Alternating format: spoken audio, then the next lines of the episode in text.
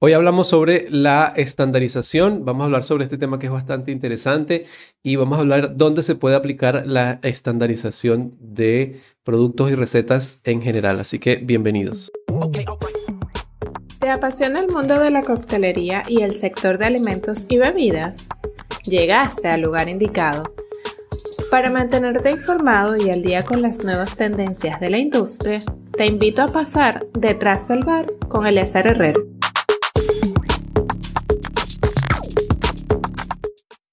Este es el tercer video de una serie que estuvimos haciendo hace poco sobre la rentabilidad en bares y restaurantes. El primero estuvimos hablando acerca de lo que es el purtés.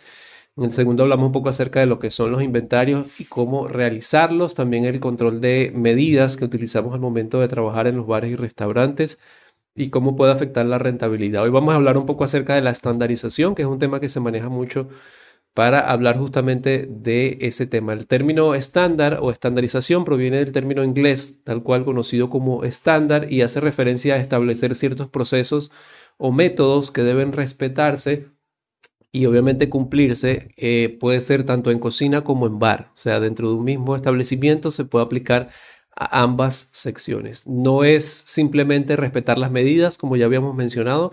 En el tema de la estandarización vamos a ver que estamos hablando acerca de ir un poco más allá con el tema de las, la medición de lo que vamos a utilizar. La estandarización me permite reducir y simplificar los procesos, eh, incluso los costos y la materia prima, pero vamos a hablar un poco más acerca de eso. Ahora, ¿qué se puede estandarizar? Eh, aunque no lo crean, en un negocio se puede estandarizar casi todo. Desde los pagos, estamos hablando acerca de los pagos eh, de gastos fijos, llámese sueldo, llámese servicios, llámese pago a proveedores, todo eso lo puedes estandarizar incluso ah, eligiendo el día en que tú quieres pagarlos para evitar este, contratiempos o dejarlos a última hora. el día en que tú decides comprar los insumos también lo puedes estandarizar. Dependiendo del insumo que sea, puedes elegir qué día o qué momento hacerlo. No se recomienda eh, hacer compras diarias. Obviamente eso va a estar afectando por temas de gastos, el tiempo que te toma hacer compras diarias, eh, consumo de gasolina, etcétera, etcétera. Estamos dejando por, por sentado que eh, está claro que no se deben hacer compras diarias. El tema de la producción también me permite controlar, me permite estandarizar la producción que yo realizo, incluso qué días utilizo para hacer la producción. Si tengo un buen almacén, un buen freezer, me permite establecer días para producción y el tiempo que yo determino para hacer esa producción. También incluso los entrenamientos que se hacen al personal, yo los puedo estandarizar a que todos los días, eh, perdón, todas las semanas o todos los meses en un mismo horario, el personal esté acostumbrado a que eh, van a recibir un entrenamiento de cualquier tema en específico. También pues las recetas y las unidades de medida, que es sobre lo que vamos a estar hablando el día de hoy, sobre la estandarización de recetas y medidas, tanto en cocina como en el bar. Ahora, ¿cuáles son algunos de los beneficios que tenemos de estandarizar.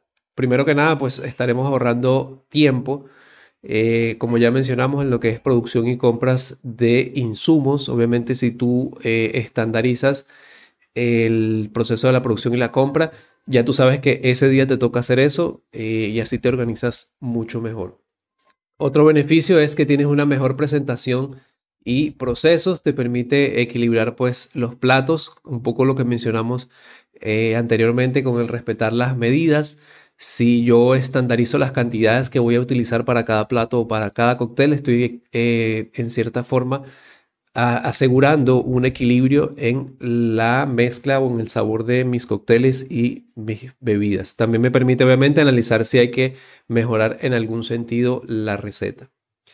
Te permite también eh, simplificar el entrenamiento de los empleados en cuanto a la estandarización, ya que no necesitas tener una persona especialista en el área, o sea, no necesitas tener varios chefs o no necesitas tener, por ejemplo, el especialista del área del pantry, no necesitas tener el especialista en la plancha, porque ya si tú tienes todo eso colocado en un libro, todo estandarizado, si esa persona ese día está libre, cualquier persona lo puede cubrir porque todo está claro en el manual. O sea, no hay que llamar a esa persona porque esa persona está libre eh, para preguntarle cómo se hace alguna salsa, cómo se hace algún producto, porque todo está estandarizado y está por escrito. También me permite controlar entonces el rendimiento de la materia prima. porque eh, yo puedo saber cuánto en teoría puedo sacarle a cada, a cada materia prima, separar lo que es desecho, separar lo que es merma de cada uno de, ellos. Esto obviamente eh, me permite evaluar la rentabilidad de cada producto porque hay que pesar y medir todo, creando un recetario. También pues eh, puedes medir, diferenciar y hasta controlar la merma como te, como te comentaba y hacer entonces un buen cálculo de costo. ¿Cómo se puede hacer realidad? Es importante antes de comenzar a armarla que tú asignes una persona que va a ser la encargada de eso. Eh, no es necesario que sean varias personas, pero con una persona que tú asignes es suficiente y que es importante que le dejes claro, se establezca un plan claro de qué es lo que hay que hacer, si es posible incluso la fecha a la que hay que entregarlo. Eh, es importante eh, que se determine el proceso que se va a utilizar para la medición de estos estándares, si va a ser pesado, si va a ser medido en mililitros, en centilitros, en onzas. Es importante también que se definan las políticas de compra y almacenamiento o de qué días se va a comprar y qué es lo que se va a almacenar. Es importante, supremamente importante, que todo esto se deje por escrito. Es importante que se cree un manual en el que eh, allí se deje por escrito y que quede claro, incluso para una persona que no es del área, porque si en algún momento no puede asistir el equipo completo de, cocina o el equipo completo de bar, es importante que en ese manual quede por escrito de manera gráfica y muy sencilla y muy clara para que cualquier persona pueda sustituir a esa persona que quizás en ese momento no pudo asistir o quizás si hay un cambio de personal o una rotación del mismo, pues el personal que está entrando le quede claro las, funciones que debe cumplir. Para iniciar ya, entonces, iniciaríamos con, eh, se recomienda iniciar por los platos o bebidas que son más costosos y desde lo más costoso hasta lo más económico podemos comenzar haciendo ese desglose. Es importante que haya que se haga un desglose completo de la receta y evaluando entonces por separado cada ingrediente, cada insumo, eh, el costo que tiene cada uno de ellos, cuánto hay que usar de cada uno de ellos. No se recomienda acelerar el proceso más de lo debido porque esto puede volverse un poco incómodo para quienes están haciendo este proceso. Ahora, ¿qué debe llevar el, por decirlo así, ese, ese manual o ese libro que estamos haciendo de estandarización? Debe llevar el nombre de la receta que se está utilizando, debe llevarlo bien marcado, bien en grande. Debe llevar también un código, si en este caso está creado en el sistema, pues aprovechar de agregar ese código allí por escrito para que luego sea más fácil también cargarlo al sistema. También es importante que se deje claro cuántas porciones salen de esa receta que se está utilizando. Si estoy usando, eh, por ejemplo, esta medida es para tantas recetas. Por ejemplo, para un servicio de 5 de cinco unidades o para un servicio de 3 unidades. Es importante que eso quede claro allí. ¿Cuál es el método de elaboración que se está utilizando? Y eso incluye agregar eh, las subrecetas. Por ejemplo, si estamos hablando de un cóctel que lleva, por ejemplo, un syrup de, de, algún, de algo en especial, Aparte de la receta del cóctel, hay que agregar la subreceta de cada uno de los ingredientes que tienen otra preparación aparte. Y eso es bueno que quede claro allí cómo se hace cada una de las subrecetas. Es importante también enumerar y medir o pesar cada ingrediente que sea lo más específico posible. Es lo que nos va a lograr, lo que va a hacer que eh, tengamos un buen sistema de estandarización.